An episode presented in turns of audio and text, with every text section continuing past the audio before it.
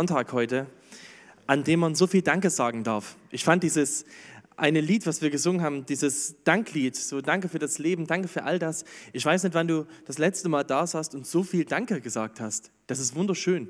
Und es ist ein Sonntag des Dankesagens. Wir dürfen Danke sagen für die Kinder, was wir gerade gemacht haben. Wir dürfen Danke sagen für Erntedank.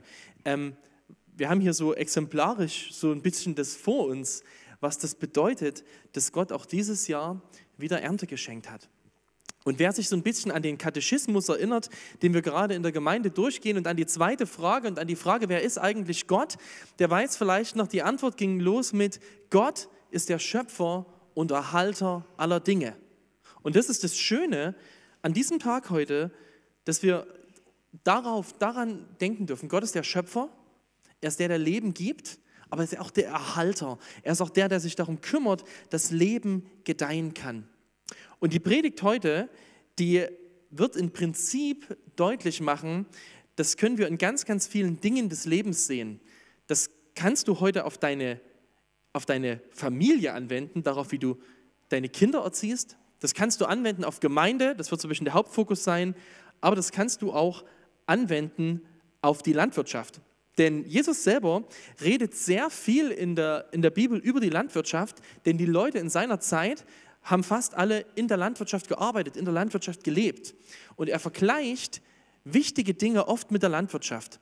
Und einmal sagt er, ähm, jetzt sehe ich hinten am Bildschirm nichts mehr, aber es kommt bestimmt wieder, in Markus Evangelium im Kapitel 4, mit dem Reich Gottes, also er erklärt jetzt das Reich Gottes, wie sich das ausbreitet oder wie das Reich Gottes funktioniert, die Menschen, die zu Gott gehören. Mit dem Reich Gottes verhält es sich wie mit einem Bauern, der seinen Acker besät. Er legt sich schlafen, steht wieder auf, ein Tag folgt dem anderen. Währenddessen geht die Saat auf und wächst. Wie, das weiß er selber nicht. Die Erde bringt von selbst die Frucht hervor, zuerst den Halm, dann die Ähre, zuletzt das volle Korn in der Ähre. Und sobald das Korn reif ist, lässt er es schneiden, die Ernte ist gekommen. Und Jesus macht das ein Prinzip deutlich, ähm, was es überall in unserem Leben gibt und was es in der Landwirtschaft gibt, was es aber auch im Reich Gottes gibt. Und ich habe das mal mit diesen beiden Kreisen hier versucht darzustellen. Es gibt immer, ist die Frage, wie arbeitet Gott mit uns? Und es sind immer zwei Dinge. Das eine ist unser Handeln, unsere Verantwortung als Menschen. Es wächst nichts auf einem Acker, wenn der Bauer nur betend kniet. Das passiert nicht. Er muss schon aufs Feld gehen, er bereitet es vor, er streut den Samen aus und weil er handelt, geschieht was. Aber gleichzeitig wächst nichts auf dem Acker, weil der Bauer rausgeht und sät, sondern es wächst nur deswegen, weil Gott handelt. Und es ist ganz interessant, dass in unserem Leben Gott immer wieder diese beiden Dinge zusammenbringt. Unsere, unser, unsere Verantwortung, unser Handeln und unser Vertrauen in sein Handeln. Er, er arbeitet mit uns Menschen immer wieder, dass er, dass er uns damit hineinnimmt in die Dinge, die er tun will. Ohne dass wir mitmachen, tut er es nicht, aber wenn wir es alleine machen, wird es auch wieder nichts. Es ist so wie, wie ganz eng ineinander verwoben. Es ist nicht auflösbar. Der Prozess, wie ein Mensch zum Glauben kommt. Du könntest jemanden fragen, wie kam es, dass du dich für Jesus entschieden hast? Und jemand würde vielleicht sagen, am 5. April 1987 habe ich eine Entscheidung getroffen. Das ist diese eine Seite, meine Verantwortung. Ich habe eine Entscheidung getroffen. Die andere Seite ist, du hättest sie nie treffen können wenn nicht Gott der gewesen wäre, der in dir den Glauben angestoßen hätte, der dich angestupst hätte, der es dir möglich gemacht hätte, ihn zu erkennen. Am Ende hat er dich überführt, am Ende hat er dich gerettet, am Ende ist selbst Glaube ein Geschenk. Und das ist das Verrückte, wie Gott es zusammenbringt. In unserem ganzen Leben. In der Landwirtschaft sieht man das so ganz deutlich. Aber man sieht es auch in der Elternschaft. Ähm, wir haben diese Kerze bewusst nicht angezündet. Andreas hat es erklärt. Weil wir weil wir daran glauben, dass dieses Prinzip stimmt.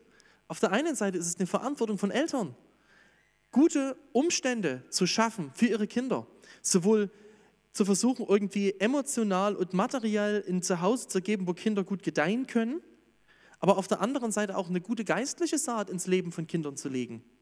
Und auf der anderen Seite kannst du als Eltern nicht für deine Kinder glauben. Und du kannst auch nichts machen, dass sie wirklich sich gesund entwickeln.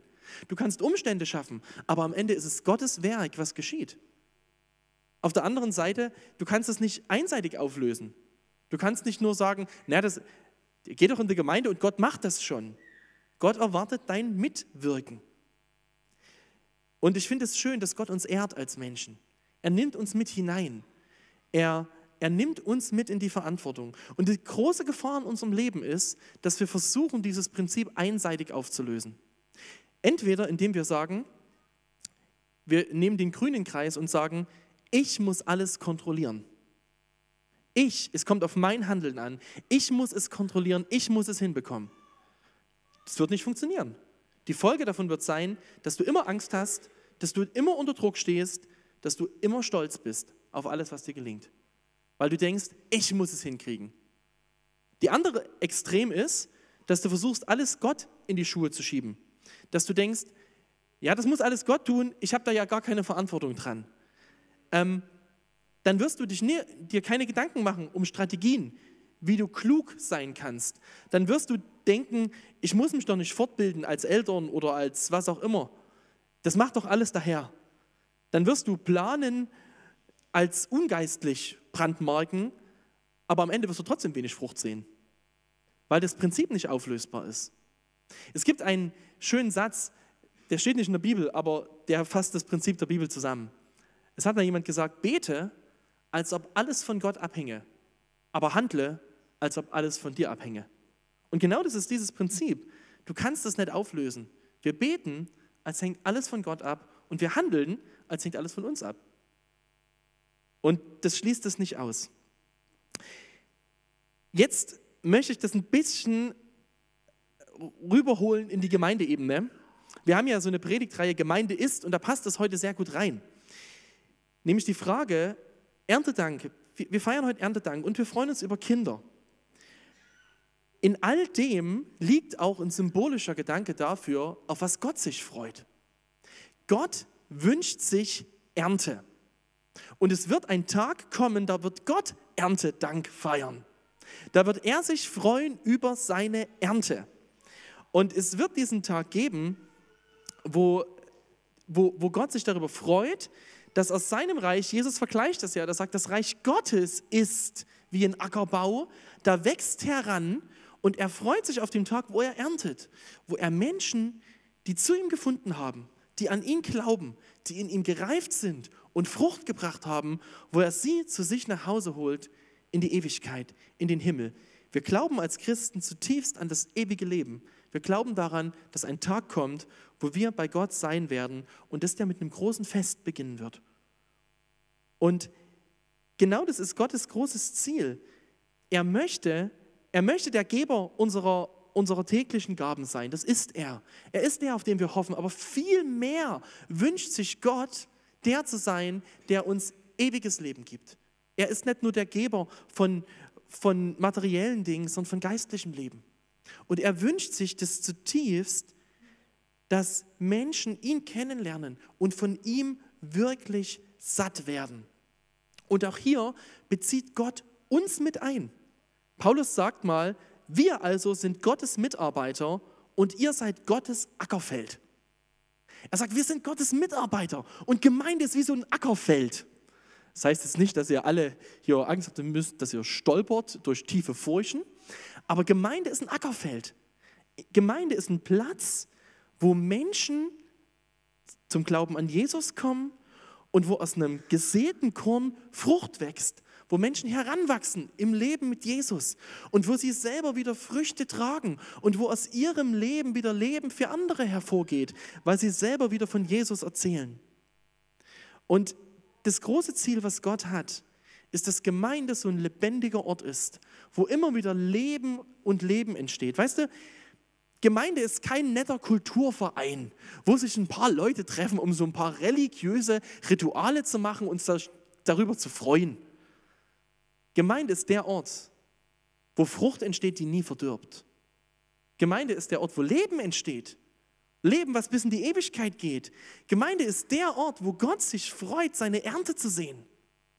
Und ich möchte mit euch dazu noch einen Text anschauen, den Jesus mal selber erzählt, unter dem Thema Gemeinde als lebendiger Organismus.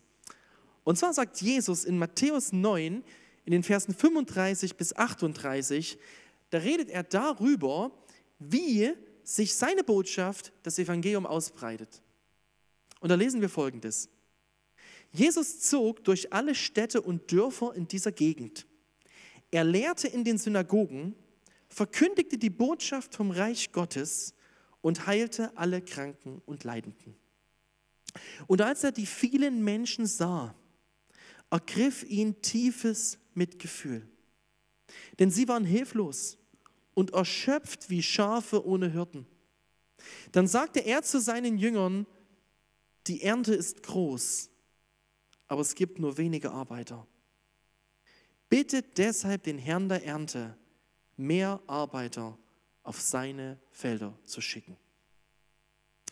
Und ich möchte drei kurze Punkte aus diesem Text heute mit uns besprechen. Was ist das Ziel von Gottes Ackerbau? Was ist unsere Verantwortung? Und was bedeutet es, Gott darin zu vertrauen? Und wir beginnen mal mit dem Ziel. Was ist das Ziel von Gottes Ackerbau? Jesus sagt es hier, er beschreibt die Menschen, die er sieht. Oft sind das, waren das religiöse Menschen. Das waren Juden, die religiös gelebt haben, die irgendwie versucht haben, sich an Gebote zu halten, die vieles getan haben, um Gott irgendwie zu gefallen. Und er beschreibt sie und sagt, sie waren hilflos und erschöpft wie Schafe ohne Hirten. Und wenn das Wort hier steht, dass ihn tiefes Mitgefühl ergreift, im Griechischen ist das Wort, von dem dieses äh, Verb kommt, das kommt von den Innereien. Das bezeichnet das gleiche wie so deinen Magen und deine, deinen Darm, so deine Innereien. Das heißt, Jesus spürt von innen heraus, so wie als dreht sie ihm den Magen um. Oder er kriegt so einen Magenkram. Weißt du, wenn dich sowas richtig bewegt und es fährt dir durch, so richtig durch den Bauch. Das ist, was Jesus fühlt. Er sieht Menschen und er bekommt ein ganz, ganz tiefes Mitgefühl und er sagt, sie sind wie Schafe ohne Hirten. Was meint er damit? Ich glaube, dass dieser Begriff, der hier steht, hilflos und erschöpft, ein sehr, sehr guter Begriff ist, um Menschen zu beschreiben, auch heute. Wenn du dich mit Menschen unterhältst, mit deinen Arbeitskollegen, mit deinen Nachbarn, dann merkst du oft Hilflosigkeit.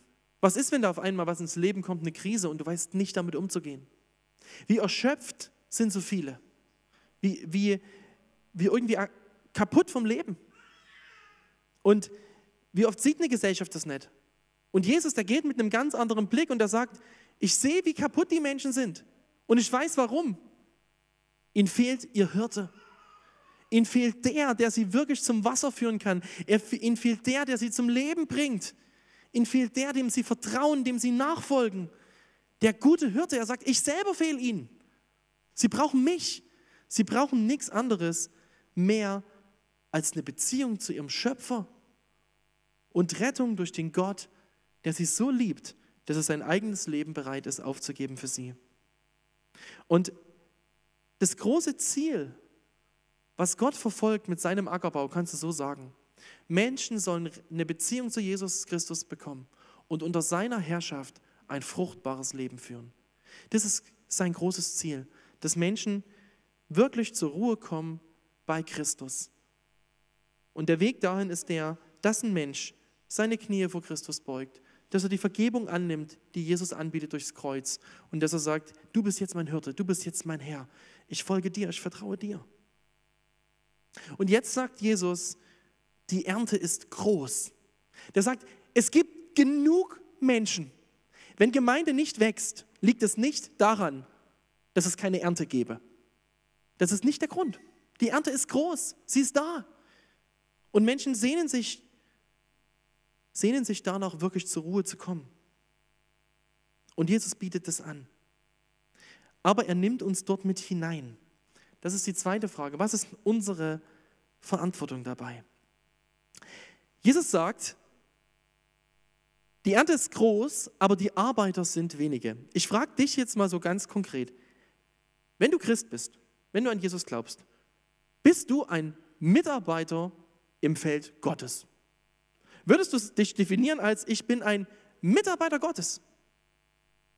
Ich, ich sage das jetzt überhaupt nicht, um dir ein schlechtes Gewissen zu machen.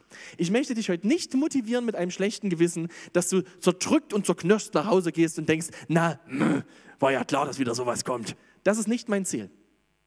Das ist nicht mein Ziel. Aber ich möchte, dass du ehrlich zu dir bist. Für was lebst du als Christ? Für was lebst du? Was wird Jesus in deinem Leben ernten? Was aus deinem Leben wird bis in die Ewigkeit Bestand haben? Was wird das sein, wo du sagst, das bringe ich in die Scheunen Gottes ein und das wird nie verderben? Das wird nie verderben. Das wird für alle Ewigkeit Bestand haben. Bist du Mitarbeiter im Reich Gottes? Für was lebst du als Christ? Weißt du, es, es ist wunderbar, wenn du selber gerettet wurdest. Und es ist ein Grund zum Feiern und Gott zu danken. Aber Gott hat dich für mehr bestimmt, als dich zu bekehren. Bekehrung ist nicht das Ziel. Das Ziel ist, ein fruchtbarer Jünger zu werden. Jemand zu werden, der im Ackerbau Gottes mitarbeitet und aus dessen Leben Frucht entsteht. Und jetzt sagst du vielleicht, ha, ich kann aber nicht so viel. Ich kann nicht das, was die anderen können. Ich möchte was vorlesen, was Petrus schreibt. Petrus sagt mal im 1. Petrusbrief Kapitel 4, Gott hat jedem von euch Gaben geschenkt. Jedem. Mit denen ihr einander dienen könnt. Tut das als gute Verwalter der vielfältigen Gnade Gottes.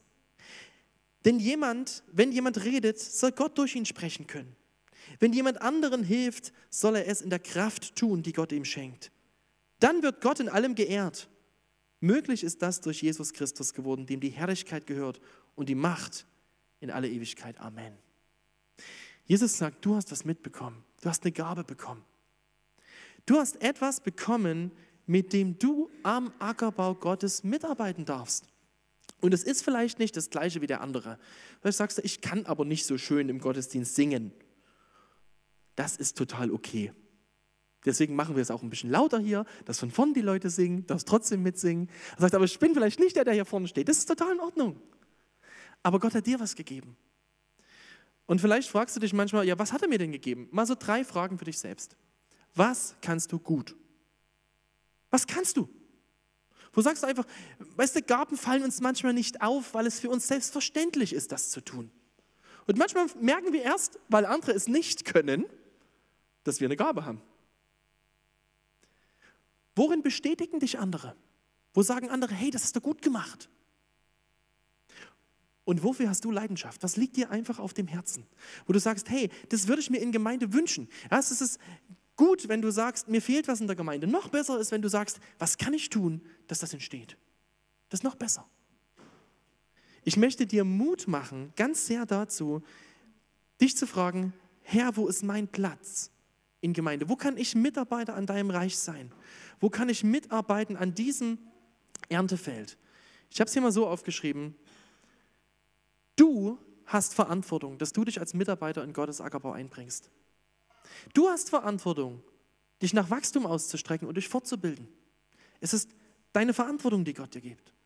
Gott möchte dein Leben gebrauchen. Er ist der, der handelt, aber er gibt dir eine Verantwortung. Er, du wirst nicht einfach so Frucht erleben in deinem Christsein, einfach dadurch, dass du wartest. Du darfst mitmachen. Da möchte ich dir ganz viel Mut dazu machen. Und ich möchte das das ist so deine Verantwortung. Es gibt aber auch noch eine Verantwortung von Gemeinde dabei.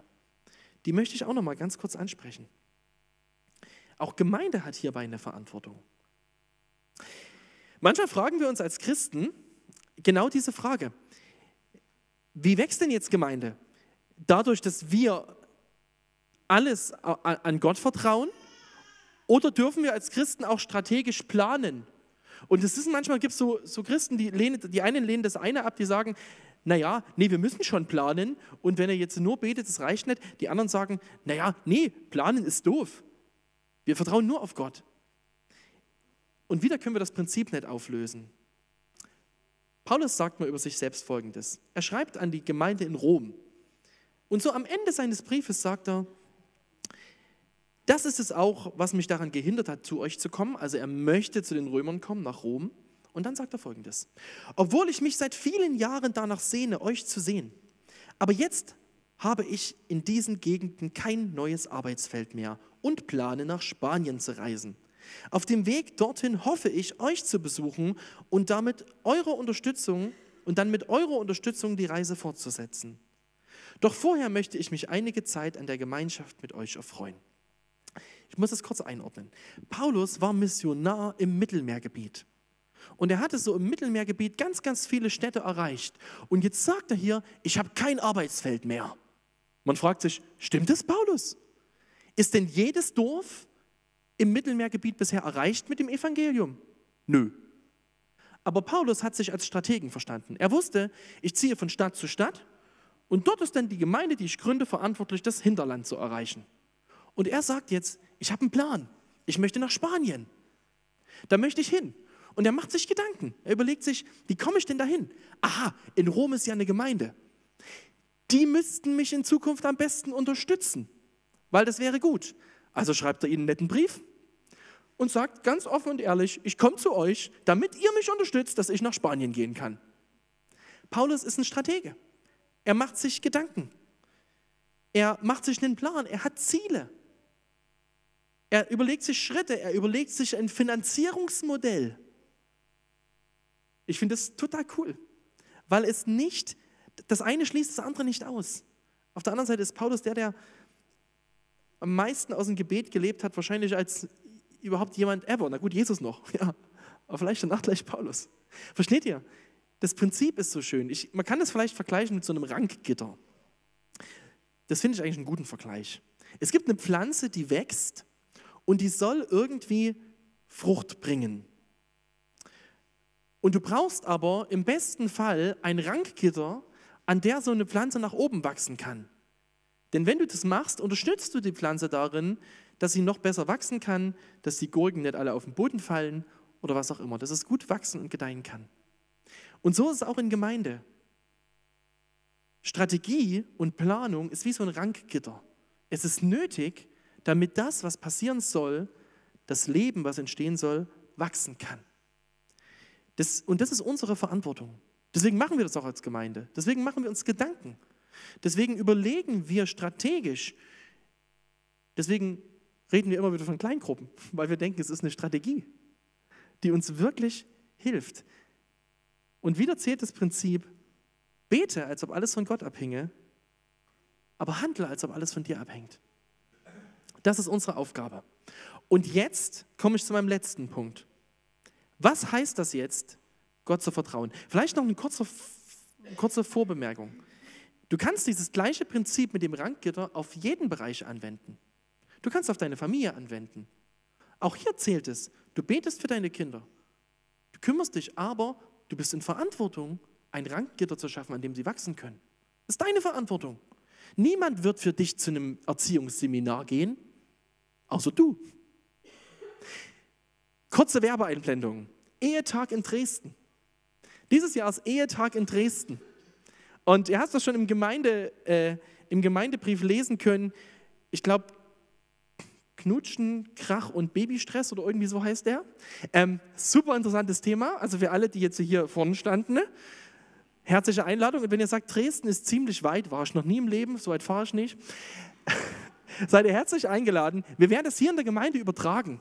Hier in der Gemeinde gibt es eine Live-Übertragung und ihr könnt als Ehepaare kommen und könnt an eurem Ranggitter arbeiten, damit eure Kinder an einem gesunden Ranggitter reifen. Ehetag Dresden hier in Kirchberg. Gut, Werbeblock Ende. Okay, jetzt der letzte Punkt. Was heißt es jetzt zu vertrauen? Ich lese nochmal einen Vers aus diesem Text. Jesus sagt, die Ernte ist groß, aber es gibt nur wenig Arbeiter. Bittet deshalb den Herrn der Ernte, mehr Arbeiter auf die Felder zu schicken. Das Starke ist die Priorität, die Jesus setzt. Wie rum gehen wir das an, dieses Vertrauen in Gott und dieses Handeln? Und Jesus setzt eine Priorität. Diesen Text schreibt er, oder äh, diesen Text, diese Worte sagt er, genau bevor er seine Jünger aussendet. Matthäus 10 werden sie ausgesendet in das praktische Praktikum. Und Jesus gibt ihnen jetzt eine Reihenfolge vor. Bevor ihr geht, bevor ihr anfangt zu handeln, betet. Und er hat ein ganz konkretes Anliegen. Er sagt, es gibt zu wenige Arbeiter und ihr müsst den Herrn der Ernte bitten, dass er Arbeiter sendet. Und es sind drei Dinge, die wir aus diesem kurzen Vers lernen können. Bestimmt noch viel mehr, aber drei, die mir jetzt wichtig sind. Als erstes, wir sind abhängig vom Herrn der Ernte. Wir können keine Frucht bringen, wir können nichts Sinnvolles auf dem Ackerbau Gottes tun, ohne dass wir den Herrn der Ernte da einbeziehen ohne dass wir beten, ohne dass wir von ihm Weisheit bekommen. Ich möchte euch ein ganz konkretes Beispiel erzählen. Als ich Kind war, habe ich meiner Mutter mal geholfen bei der Gartenarbeit.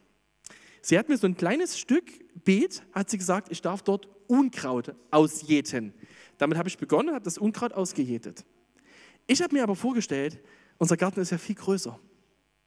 Und ich habe ja so viel in der Erde gefunden, wo ich dachte, das gehört da alles nicht hin. Also habe ich angefangen, den ganzen Garten aus, umzujäten und habe jede Blumenzwiebel und alles ausgegraben. Als meine Mama wieder rauskam, ähm, war sie sehr gnädig mit mir, aber ihr könnt euch trotzdem vorstellen, dass die Herrin des Gartens nicht unbedingt begeistert war. Du kannst mit allem Eifer und aller Kraft arbeiten und dir sagen, ich habe doch so viel gemacht. Und es geht komplett am Ziel vorbei, weil du nicht nachgefragt hast weil du nicht dich gekümmert hast, den Herrn der Ernte zu fragen, was ist dran? Christen können so beschäftigt sein mit so vielen Aktionen und die sind alle irgendwie auch nett, aber manchmal am Ende so unfassbar fruchtlos. Wir müssen uns herausfordern lassen, nachzufragen beim Herrn der Ernte. Das ist das Erste, wir sind abhängig von ihm. Das Zweite, es gibt nicht zu wenig Ernte, sondern zu wenige Mitarbeiter. Das habe ich schon mal anklingen lassen. Das Problem ist nicht, dass die Ernte nicht da wäre. Das Problem sind die fehlenden Mitarbeiter. Und wir werden das nie erleben, dass wir an den Punkt kommen, wo wir sagen, oh, jetzt reicht's, jetzt jetzt haben wir genug Mitarbeiter. Ich möchte, ich möchte dir heute kein schlechtes Gewissen machen oder dir mehr Druck aufladen. Du kannst diese Predigt hören und kannst sagen, oh, noch was muss ich machen. Hör sie mit dem Evangelium. Hör sie damit, was Christus für dich gegeben hat und überleg mal darüber, wer Jesus ist. Und dann frag ihn, was willst du machen mit mir? Was willst du aus mir wirken? Was ist das, wo du mein Leben reicher machen willst, indem du Frucht durch mich bringst?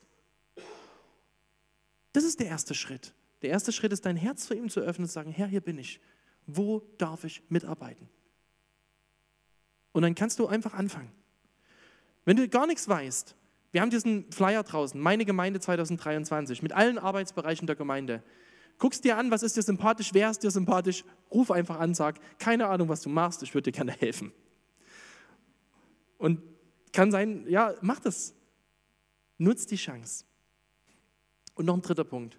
Du kannst es nicht allein schaffen. Das ist mir auch wichtig geworden aus diesem Text. Die Arbeiter sind wenig, die Ernte ist groß. Es wird nie der Moment kommen, also es wird immer ein Ungleichgewicht bleiben. Und es wird immer mehr Arbeit übrig bleiben, als ich irgendwie Zeit habe. Und auch hier ist es dran, für Gemeinde und auch für dich selber, auf Gott zu vertrauen und zu sagen, Herr, ich kann nicht mehr. Bitte hilf mir, dass mehr Leute dazukommen. Aber irgendwo darfst du auch lernen, manchmal ruhen zu können und zu sagen, am Ende ist es doch auch Gottes Ackerbau. Das ist eine auch eine befreiende Botschaft daran.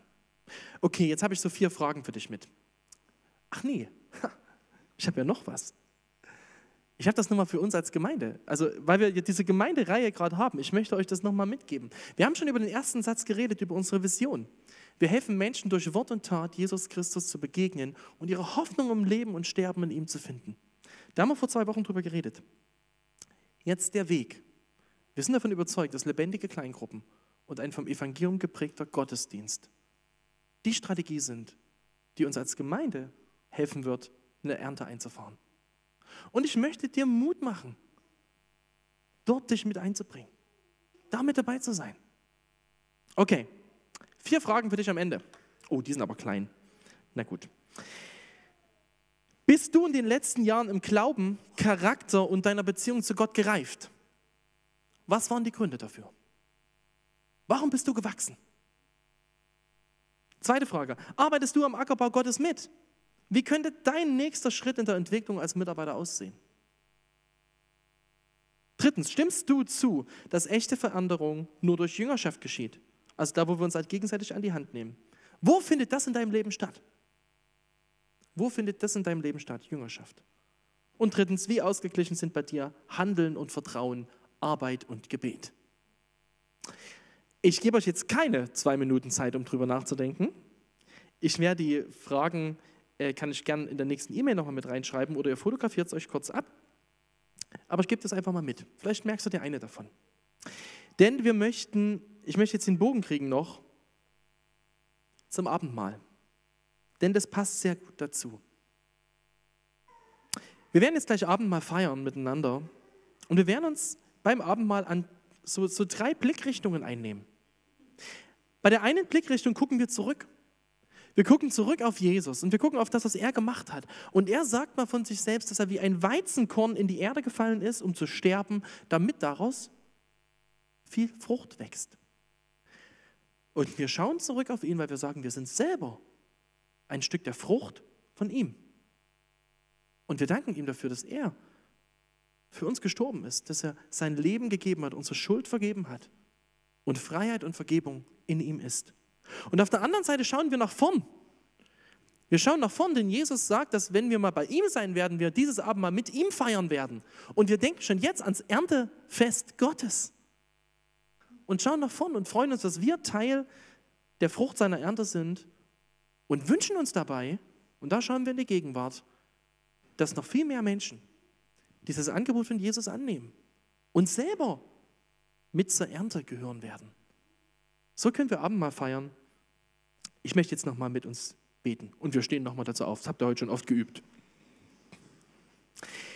Herr Jesus Christus, wir danken dir von ganzem Herzen dafür, dass du ein lebensschaffender Gott bist. Und du bist es nicht nur biologisch, du bist es geistlich. Und Herr Jesus, ich danke dir für deinen Heiligen Geist, der das Werk in uns angestoßen hat, der jedem, der hier ist, der an dich glaubt, im Herzen angestoßen hat, der ihm Glauben geschenkt hat.